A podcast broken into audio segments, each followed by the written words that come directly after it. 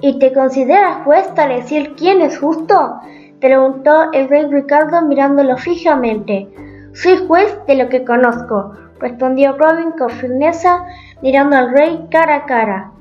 Y procedo siempre con justicia de acuerdo con mi juicio.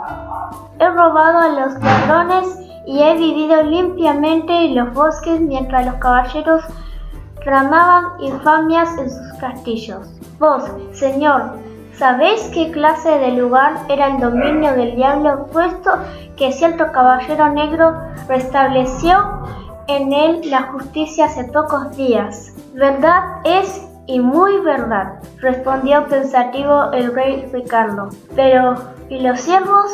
Allí habéis violado las leyes. Confieso nuestra falta, dijo Robin francamente.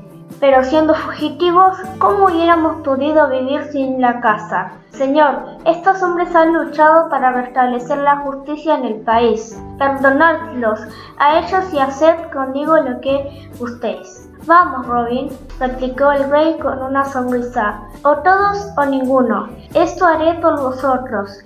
Lo pasado será olvidado y cada uno de vosotros volverá a adquirir sus derechos.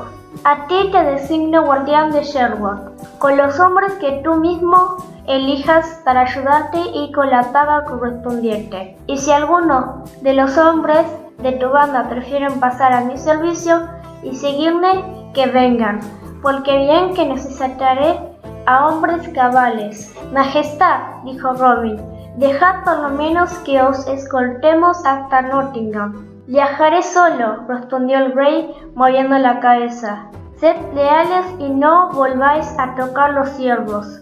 Adiós entonces, guardián de Sherwood. Incumplid con vuestro deber hasta que yo regrese. Y saludando con la mano, el rey Ricardo se alejó en su cabalgadura mientras la banda a cabeza descubierta lo vio partir desde el claro. Después, con un suspiro pequeño Juan se volvió a su jefe. ¿Y ahora Robin? preguntó. Nuestros buenos tiempos han terminado. No, respondió Robin. Los que quieran pueden quedarse conmigo y con Darian en nuestro refugio secreto. ¿Quién cuidará mejor la casa de Shelwood que el guardián del bosque? Tengo derecho a muchas cabezas por año y haremos uso de él. Además, somos ricos con el botín que hemos reunido en estos tiempos.